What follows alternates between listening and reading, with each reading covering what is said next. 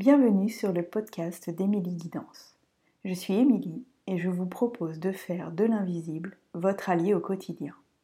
Nous explorerons ensemble différents thèmes, techniques et témoignages autour de la spiritualité et de l'intuition. Dans cet épisode, euh, nous allons parler d'archétypes. Euh, pourquoi euh, parler d'archétypes? Parce que c'est quelque chose que moi j'utilise beaucoup et que j'adore aussi, accessoirement.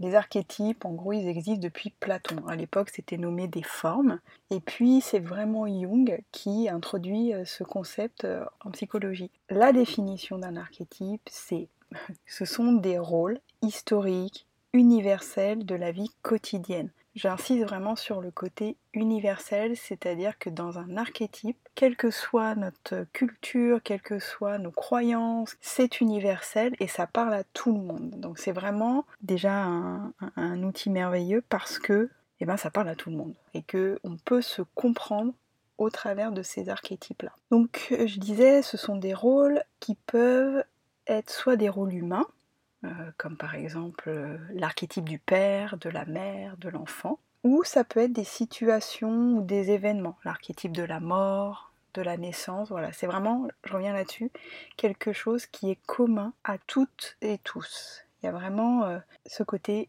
universel. Ensuite, ces archétypes universels, ils vont prendre un caractère personnel quand ils font partie de notre psyché individuelle. Donc ce sont vraiment des parts actives de nous qui vont cohabiter et être utiles à certains moments de la vie. Toutes les fois où vous avez l'impression d'être nombreux et nombreuses dans vos têtes, moi ça m'arrive environ toutes les trois minutes, c'est que ce sont vos archétypes. C'est ils ont des choses à vous dire. Euh, ce qu'il faut savoir aussi, c'est que nos archétypes, comme ils sont multiples en nous, parfois vous allez peut-être vous reconnaître là-dedans. On va avoir un archétype très dominant à un endroit et puis pas du tout dans un autre. On peut avoir un archétype de leader, par exemple, d'emmener une équipe, etc. au travail et être plutôt dans un côté archétypal de mère, de prendre soin, de douceur à la maison. Ou inversement, bien évidemment, tout est possible. Tous les cas de figure sont possibles. Alors vous allez me dire pourquoi on travaillerait avec les archétypes voyez ça vraiment comme une grille de lecture. C'est vraiment quelque chose qui va vous permettre une forme de mise à distance. Ça va vous permettre de venir presque vous découper justement dans ces morceaux, dans ces rôles pour voir qui fait quoi et où.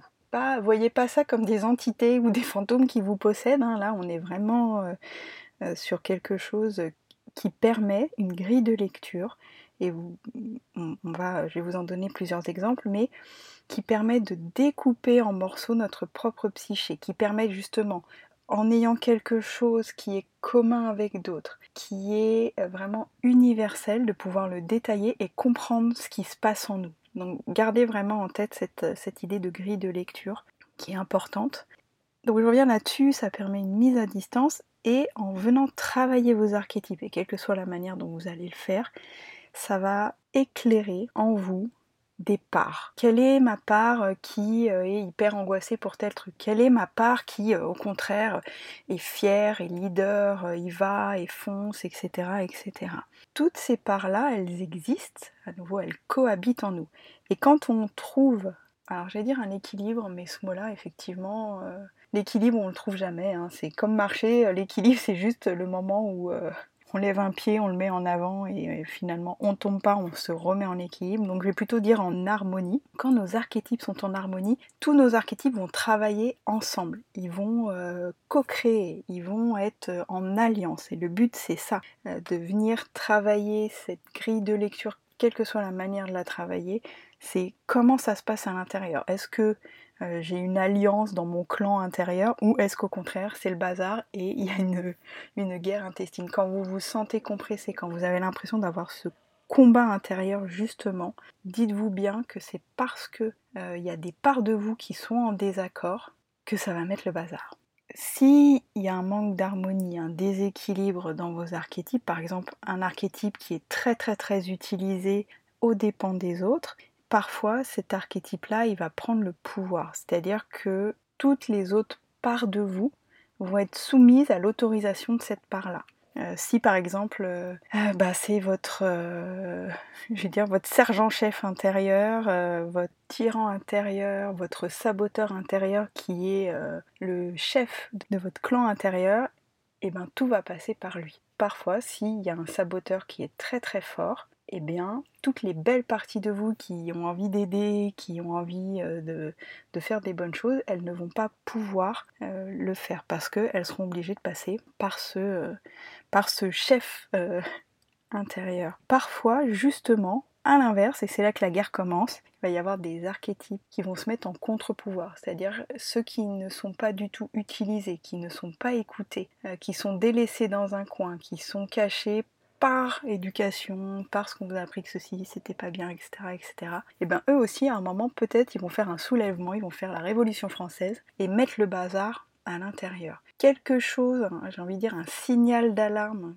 qui peut euh, dire que vos parts à l'intérieur de vous, et tout reste vous, hein, on va venir les mettre à l'extérieur en les nommant euh, différemment, mais ces parts-là sont les vôtres et eh ben, dès que vous avez une sensation de compression, de guerre intérieure, d'indécision, de, mélange, c'est que dedans, il y a le bazar. Donc gardez en tête que les archétypes, ils sont universels. Ils sont aussi reliés à tout ce qu'on nous a appris de génération en génération, tout ce qui est transmis depuis la nuit des temps. Pour ceux qui travaillent euh, avec l'énergétique, on peut euh, relier ça aussi aux égrégores, l'égrégore du père, l'archétype du père, de la mère, de l'enfant, de euh, du fou du roi, de l'imbécile. Voilà, il peut y en avoir. Euh, à nouveau, il peut vraiment y en avoir des millions. J'exagère peut-être des millions, mais il peut y en avoir beaucoup. Pour venir travailler vos archétypes intérieurs, il va y avoir différentes grilles de lecture qui sont toutes bonnes. Il n'y en a pas une meilleure que l'autre.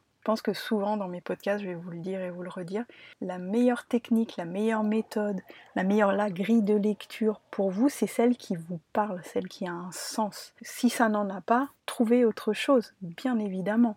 À cet endroit-là, vous avez vraiment ce pouvoir personnel de vous dire Ah, ça me parle, génial, je vais pouvoir travailler avec. Ça me parle pas, génial, c'est super pour d'autres personnes, et moi je vais me trouver autre chose. J'avais envie de vous donner un petit peu quelques idées, euh, quelques grilles de lecture qui existent. Comme j'ai parlé de lui au démarrage, celle de Jung. Donc Jung, lui par exemple, il travaille avec 12 archétypes. Je vais vous les donner, comme ça vous pouvez voir si ça vous parle ou pas. Donc il y a vraiment, il y a l'archétype de l'innocent, celui de l'orphelin, le héros, l'ange gardien, l'explorateur, le rebelle, l'amoureux, le créateur, le fou, le sage, le magicien et le dominant. Bien évidemment, on peut tous les mettre au féminin. Lui, Jung, il va travailler avec ces archétypes-là, même si là, euh, ils sont notés euh, au masculin. Ils sont valables chez les hommes comme chez les femmes. C'est ça que j'ai oublié de vous dire au démarrage. Les archétypes existent chez les hommes comme chez les femmes.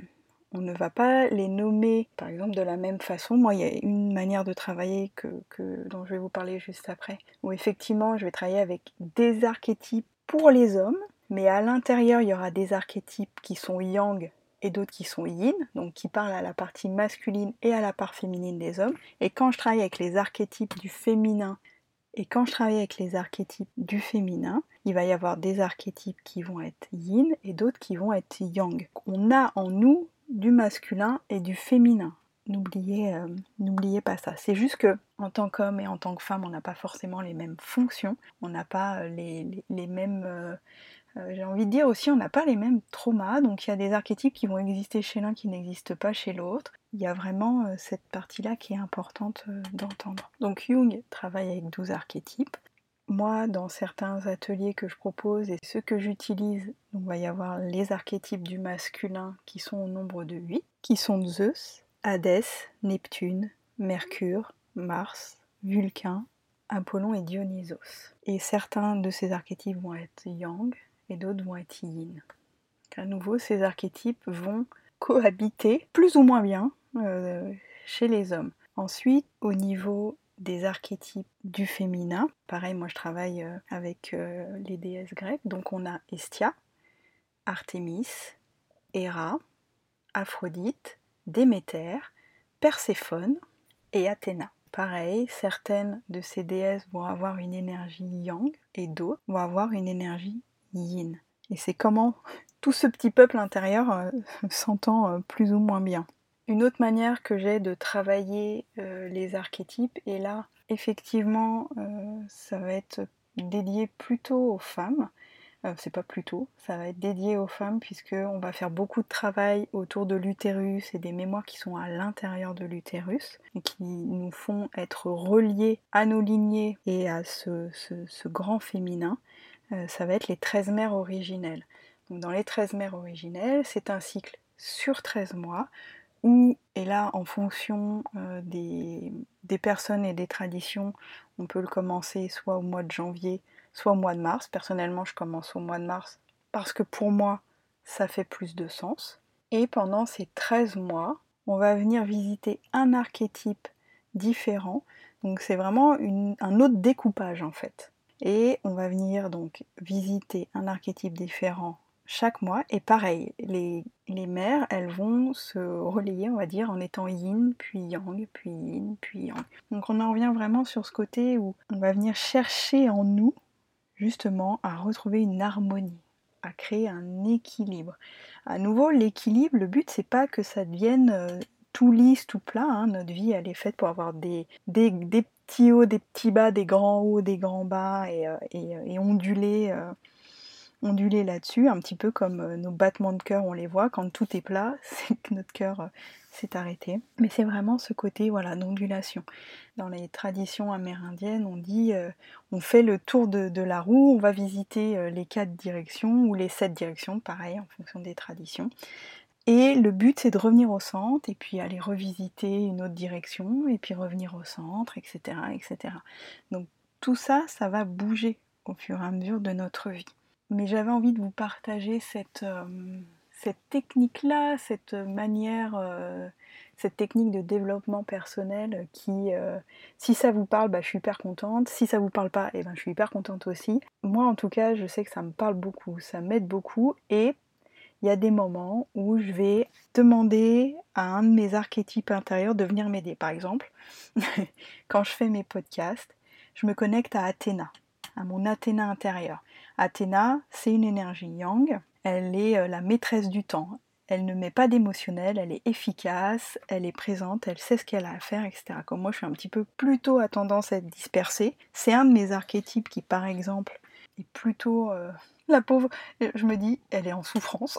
et ben voilà, appelons un chat un chat. Donc, c'est un archétype qui peut-être chez moi est un peu en souffrance ou qui peut être euh, effectivement un peu mise en arrière ou que je n'utilise pas beaucoup. Et ben à ce moment-là, quand j'ai besoin carré, etc., j'apprends à, vraiment l'appeler, à la. Il y a vraiment cette énergie de OK, maintenant c'est cette part de moi dont j'ai besoin, viens m'aider, on y va et on travaille ensemble. Il y a vraiment cette idée, moi que j'aime bien, de travailler ensemble. C'est pour ça que découper vos parts en les mettant vers l'extérieur, ça peut vraiment être quelque chose de, de positif et qui aide parce que quand les choses sont à l'intérieur et que c'est le bazar, c'est souvent très compliqué. Mais quand on vient les mettre vers l'extérieur, ça peut nous permettre d'avoir des prises de conscience et de comprendre ce qui se passe en nous. Donc si ça vous intéresse de travailler, de, vous questionner, d'être curieuse sur, les archétypes, n'hésitez pas à venir euh, lire des choses, à vous renseigner. Euh, comme je disais, moi je propose bah, le cycle des 13 mères, donc le prochain sera en, mars 2024. Et je propose aussi des ateliers autour des archétypes du féminin et du masculin et de l'olfactothérapie.